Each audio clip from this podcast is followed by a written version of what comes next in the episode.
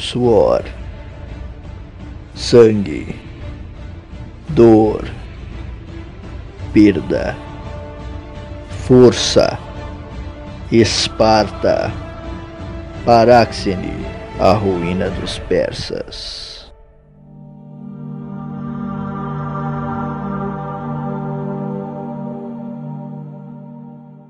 Reinado de Cleómenes era construído sobre as bases de um ganho próprio, onde, através de leis, ele tentava trazer uma segunda Atenas para a polis dos descendentes de Hércules. Cleómenes que me queria mal com a mesma intensidade com a qual eu o odiava, havia transformado a Pela, onde os esparcíatas decidiam o futuro de muitas ações de Esparta, em um conselho democrático tal qual o existente na Ática. O novo rei de Esparta almejava diminuir a autoridade dos éforos e do conselho de guerra dos generais, afunilando as decisões para si mesmo através do voto comprado de muitos nobres da cidade. Não obstante, ele desejava abolir uma herança singular do povo espartano, pondo fim à diarquia. Esparta possuía um reinado combinado de reis duplos, a diarquia, onde duas famílias governavam simultaneamente. Os governos geralmente eram divididos, separando as maiores qualidades dos governantes em setores, onde eles pudessem contribuir com mais intensidade para a cidade. Meu antigo rei, Anaxandrides, era um guerreiro temido e administrava os contingentes do exército de solo e as estratégias militares. Muitos acreditavam que Anaxandrides era mais um general do que um rei.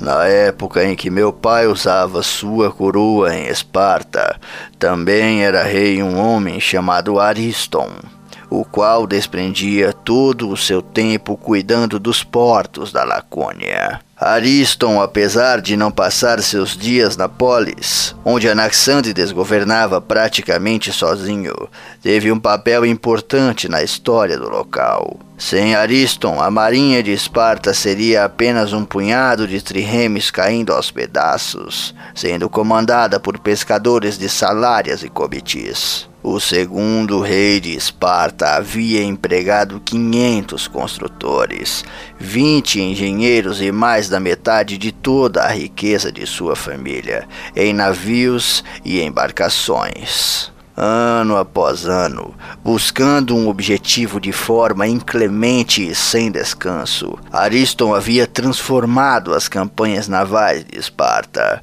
engrandecendo ainda mais o nome de nosso estado. Graças ao esforço sem igual do rei Ariston, a marinha espartana equiparava-se à força aquática ateniense. Contudo, se Cleómenes conseguisse concluir seus objetivos sórdidos, toda a estrutura de administração lacedemônia poderia mudar, e não para melhor. Esse conhecimento chegou a meus ouvidos em uma conversa com Cletarco, em Tégia, alguns dias depois de meu duelo contra Heleniqueus. Eu e meus quatro irmãos Plístia, Agneio, Imos e Ziliares, corríamos pelo Peloponeso atrás dos persas e não tínhamos informações a respeito de Esparta. Enquanto o rei ateniense governava meu lar de maneira avarenta, apoiado por homens mesquinhos e gananciosos, eu estava perseguindo os assassinos e raptores de minha família. Mas eu acreditava que os deuses me abençoariam em Tégia. Naquela época, sem saber que meu irmão estava entregue aos caprichos dos deuses, eu apenas me perguntava: o que, em nome do Olimpo, Leônidas estaria fazendo enquanto seu irmão mais velho instalava aquele caos político em Esparta? A resposta acabou chegando até mim. No entanto, não quando eu desejava, e nem como eu a esperava.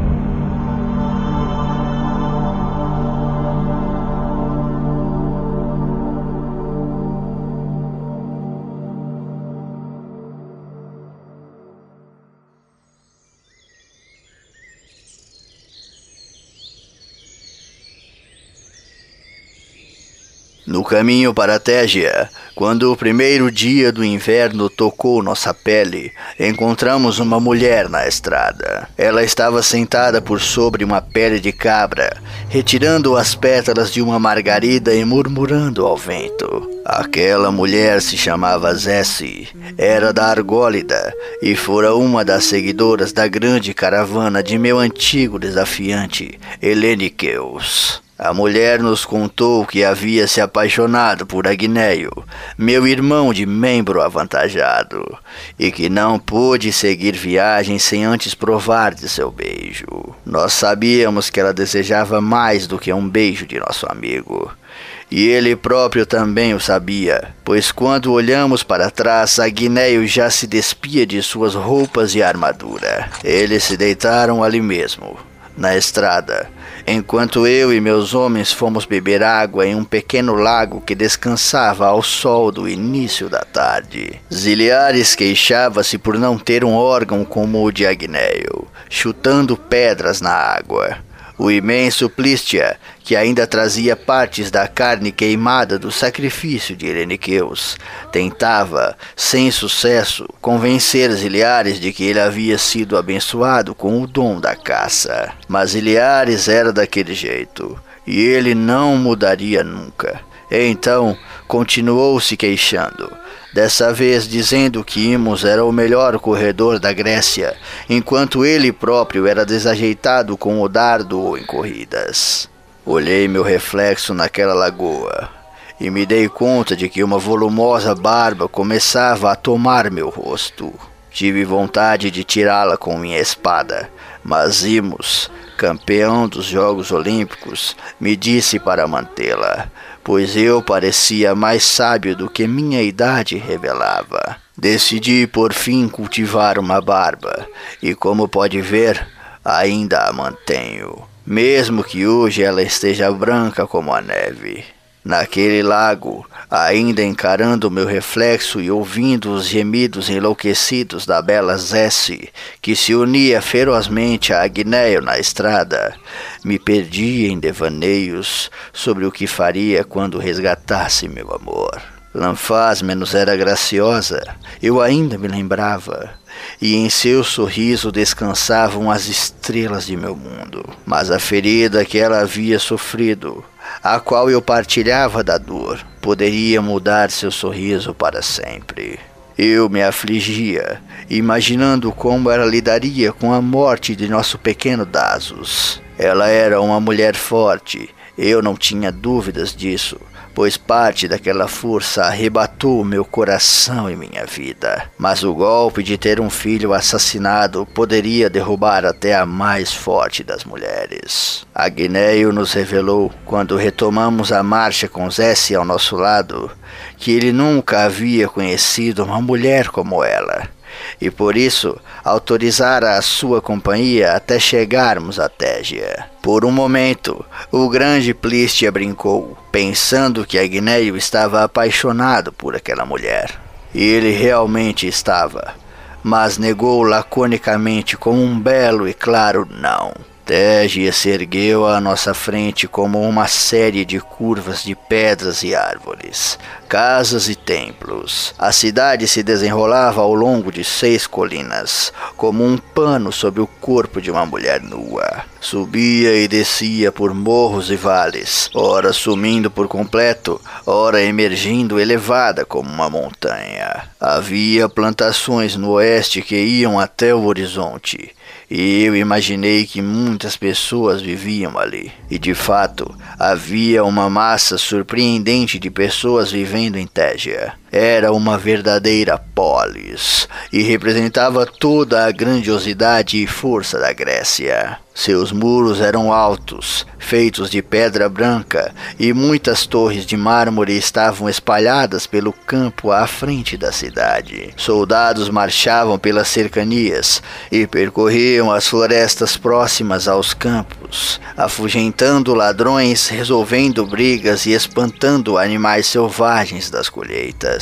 Ao lado da bela cidade corria um rio chamado Potames, repleto de barcos e balsas que subiam e desciam a rua aquosa. Esse atalho fluvial era importante para toda a Grécia e transportava mercadorias para as ilhas que ficavam ao longo do mar Egeu, que se conectava ao Potames através de uma engenhosa rede de canais e valas. Fomos recebidos por guardas armados no arco de entrada, mas eles não nos fizeram mal, recebendo-nos como príncipes, o que me fez lembrar do pedido de Leônidas. Adentramos a cidade e nos deparamos com um templo tão grandioso que fizemos uma reverência involuntária. Aquele era o santuário de Poseidon, que abrigava escravos fugidos, ladrões reconhecidos, senhores falidos e até mesmo reis depostos. Todas as colunas e as pedras eram pintadas com um pigmento azul, e muitas faixas de tecido desciam ao longo da entrada, amarradas no alto, dançando no vento como estandartes divinos. Cântaros se derramando estavam bordados neles. Duas estátuas gigantescas representando cavalos de mármores, também azuis e com olhos de pedras preciosas, guardavam a entrada, empinando de maneira ameaçadora. Zesse, que nos acompanhava, correu para dentro do local puxando o Agneio pelo braço. O templo do deus dos mares era um local sagrado, e armas não podiam macular o ar interno do local. Por isso, Agneio deixou suas armas e armaduras com os sacerdotes da entrada. Ficou decidido, após Iliares reclamar que perderia uma oportunidade única na vida, que adentraríamos o templo para fazer votos a Poseidon. Vendo a incrível construção anil, me lembrei da história que contava a origem do nome dado à cidade de Atenas. Certa vez, quando a cidade ainda não possuía nomenclatura, uma votação foi montada entre todos os seus habitantes, visando escolher um nome prodigioso para o terreno. Todos os homens votaram em Poseidon, rei dos mares, e todas as mulheres votaram em Atena, deusa da sabedoria. Pela diferença de um único voto, Atena ganhou a contenda e a cidade foi nomeada Atenas. Contudo, Poseidon nunca fora um bom perdedor e abraçou a cidade rochosa com uma calamidade de ondas e ventos durante dias, tão terrível que só foi aplacada quando uma virgem engrinaldada foi entregue às ondas. Todos os atenienses culparam as mulheres pelo desastre, já que elas haviam votado em nome da deusa Atena. E assim, desde então, o voto feminino foi vetado na polis. E pensar que eles se orgulham de seu projeto de democracia, uma democracia fraca e seletiva, tão hipócrita quanto seus mestres podiam ser, que determina de forma burra quem pode ou não ter seu direito de escolha levado a sério. A grande malícia de um ateniense é sua oratória. Negar isso a qualquer morador da região é como negar uma lança a um espartano. E embora eles nos chamem de apelidos e maldições, em minha cidade até mesmo as crianças possuem uma lança. O porto do rio Potames, atrás do templo, fervilhava com gritos e ordens, mercadorias e viajantes. Barcos chegavam e partiam o tempo todo, e seus mastros erguiam velas de todas as cores. Marinheiros procuravam o fundo do canal com longos cajados, empurrando as balsas repletas de pessoas e animais. Crianças corriam de um lado para o outro, afugentando as aves que tentavam roubar o soldo da pescaria. Um homem começou uma briga na entrada do santuário, reclamando que haviam lhe furtado uma adaga. Mas ele foi repreendido pelos sacerdotes, e quando guardas chegaram para levá-lo, se abrigou nas entranhas do palácio do deus dos mares. As pessoas vinham ao templo de Poseidon para buscar graças e pedirem ajuda, e dizia-se que em Tégia a sorte do local emanava do mármore azulado para as pessoas, tal qual o brilho do sol. Estar na cidade para mim era um sinal de boa sorte. Os deuses finalmente poderiam me notar e ajudar em meu objetivo. Por fim, Decidi ficar de guarda caso os sacerdotes ousassem sumir com nossas armas. Pedi para que meus amigos não se demorassem lá dentro, pois ainda perseguíamos nossos inimigos.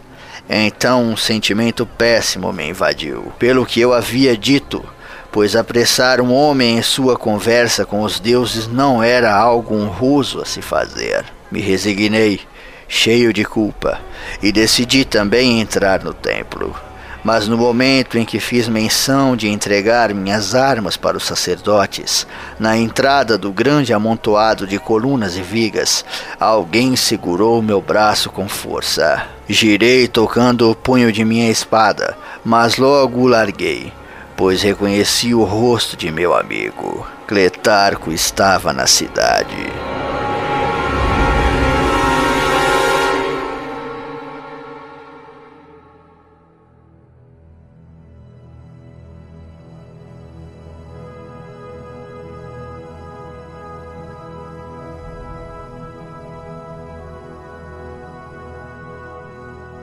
Cletarco de Esparta era um homem forte, de braços musculosos e queixo largo. Os cabelos grisalhos lhe atacavam o topo da cabeça, tentando abrir caminho entre os fios negros, mas a barba já havia sido derrotada pela branquidão da meia-idade. Meu velho amigo e mentor, que era um dos melhores ferreiros de toda a Grécia, havia viajado para Tégia a fim de vender equipamentos. Ele chegara a Polis naquele mesmo dia, e foi neste encontro que me contou sobre as mudanças que Cleómenes fazia em Esparta.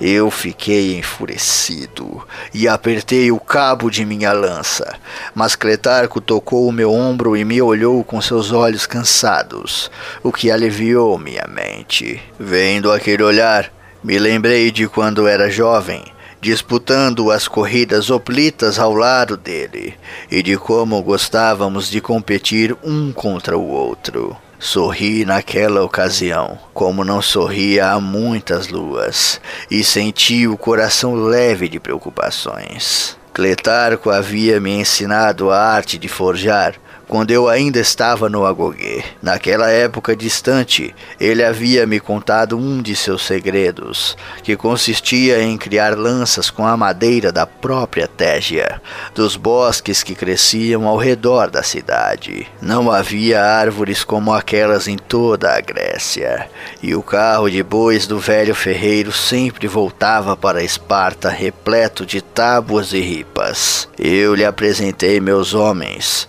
que me acompanhavam em minha vingança, e ele os parabenizou pela honra do empenho.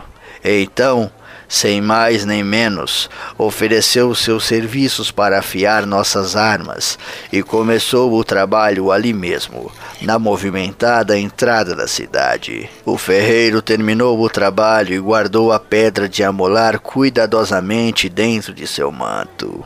Com uma das mãos, Gletarco segurou um punhado de cabelos de Zesse. Passou a lâmina da espada de Agneio pelas mechas para garantir que a espada estava verdadeiramente afiada e abriu a mão em seguida, deixando os cabelos cortados chegarem ao solo. Zesse se assustou e deu um salto para trás, levando as mãos aos cabelos intactos. Tudo fora um truque do velho, que fingiu cortar os cabelos da mulher e soltou palhas tingidas no chão. Todos nós, inclusive Zesse e algumas pessoas que passavam pela rua, rimos daquilo. Uma felicidade genuína me acometeu e com olhos sinceros olhei para os céus agradecendo por aquele momento de confraternização. Todavia, os deuses não descansavam e senti um sopro diferente passando por mim. Não era uma brisa comum, nem um vento de inverno. Ele passou pelos meus cabelos, frio como a madrugada, tal qual um murmúrio da morte. Um pedaço de tecido multicolorido era carregado por esse ar fantasmagórico, bordado com formas e animais estranhos, os quais eu nunca havia visto. Ziliares, rápido como uma serpente, esticou seu braço e apanhou o tecido.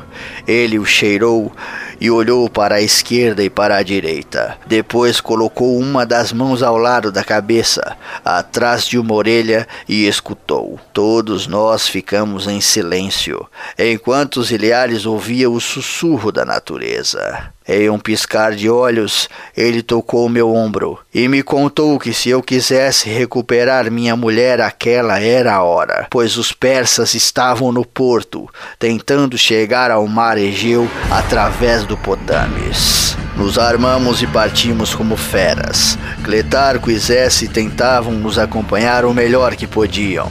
Cruzamos o limite do templo e demos na entrada do porto. Ali, o caminho tinha um desnível, baixando cada vez mais até a água, e embalados pela ladeira corremos ainda mais rápido. Foi nesse instante que vi uma embarcação de velas negras, sendo carregada com mercadorias e passageiros. Mais de vinte persas preparavam o barco.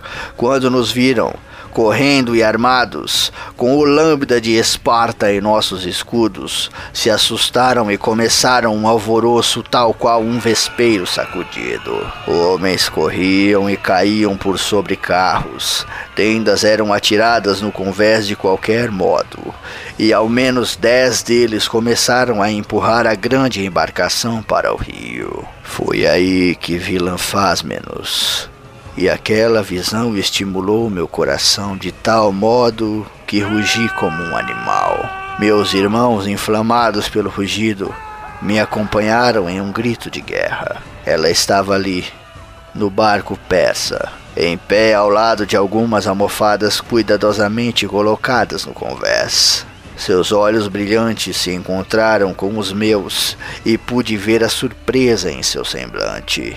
Ela não estava nua, como quando era oráculo em Esparta, e nem estava encimada por um manto. Vestia calças marrons e usava um pesado camisão no torso, azul e amarelo. Lanfásmenos tinha os olhos maquiados e as maçãs do rosto coradas.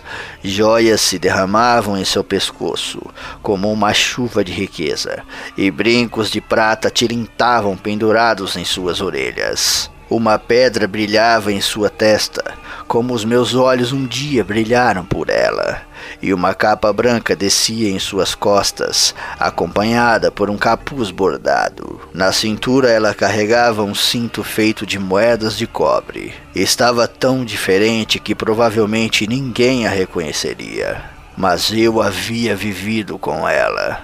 Havia construído uma morada para nós, esperando passar o resto de nossos dias em meio à natureza. E com ela eu tinha criado vida, que nos foi roubada. Eu a reconheceria em qualquer lugar do mundo e vestida de qualquer maneira. Vim para te resgatar, meu amor. Eles não conseguirão tirar você de mim. Era o que eu pensava mas ela era o meu amor maldito. Sempre fora.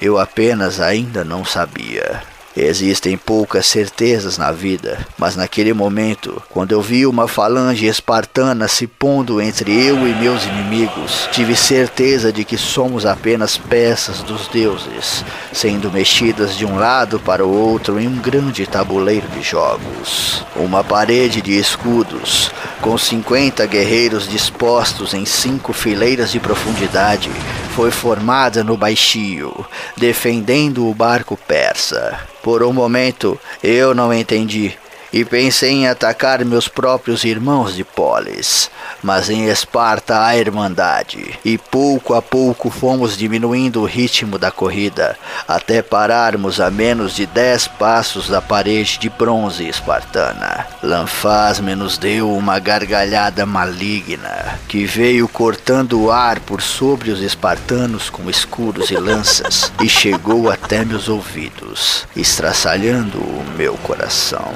Emos, o campeão, gritou uma ordem e Plistia, Agné e os Iliares fizeram uma débil parede de escudos, que foi tristemente reforçada quando Cletarco chegou com o um escudo de madeira e Zécio ousou pegar um remo no chão. Olhei para meus amigos, orgulhoso, pois eles estariam comigo até o fim. Eu apertei o punho da lança e estava prestes a erguer meu escudo, juntando-me a meus amigos, quando uma trombeta tocou e cavalgando de forma displicente, enquanto o barco persa finalmente deslizava para o rio e começava a fugir do alcance de minha fúria, vinha Cleómenes, o rei de Esparta.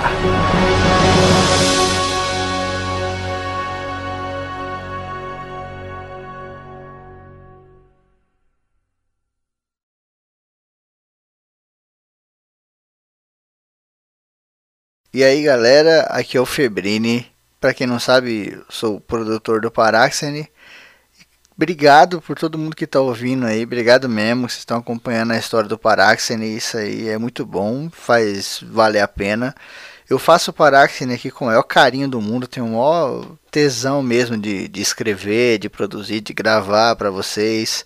Ele dá um trabalhão do caramba, mas eu faço com o maior carinho do mundo, pode ter certeza disso. Espero que vocês estejam gostando. Mas infelizmente o Parax ele dá muito trabalho, cara. Ele dá muito trabalho e ele está começando a levar dinheiro. Isso é um problema sério. Então o que acontece? Aqui no Descolados, o site geral, onde está o site do Paraxener, tem um podcast chamado Alguma Coisa Cast que é o meu podcast principal, que eu gravo com alguns amigos, é bem divertido, é totalmente diferente da pegada do Paraxene aqui. E eles fizeram um padrim. A gente fez um padrim lá e o padrim vai ser do Alguma Coisa Cash e do Paraxene. Então você ajudando esse padrim, você ajuda o Alguma Coisa Cash e indiretamente ou diretamente aqui no caso, você ajuda também o Paraxene. Então vai ter link aí nas postagens do site, por favor entrem lá Padrim barra alguma coisa cast. Procurem aí, contribuam, porque eu preciso da ajuda de vocês para o projeto não morrer. Porque ele está começando a levar uma grana da gente aqui que está tá mais prejudicando do que tudo. Eu não quero parar a história, não é esse meu objetivo. Meu objetivo é concluir. A história do Paraxene vai ser muito grande. A previsão inicial era de 40 capítulos, mas agora a gente já está achando que vai passar de 60 capítulos. Então vai ser uma história muito grande e no final da história, se tudo der certo, a gente vai fazer uma HQ ainda. Então, por favor, ajudem o Paraxene, contribuam com o projeto, não deixem o projeto morrer. Ele dá um trabalho, dá, mas eu faço com o maior carinho do mundo. No entanto, eu preciso da ajuda de vocês aí, né? Afinal de contas, uma falange espartana não se forma apenas com um escudo, né? Tem que ser uma galera ali, um ajudando o outro, empurrando o outro, protegendo a pessoa que está do lado. Obrigado, espero que vocês contribuam e até o próximo programa.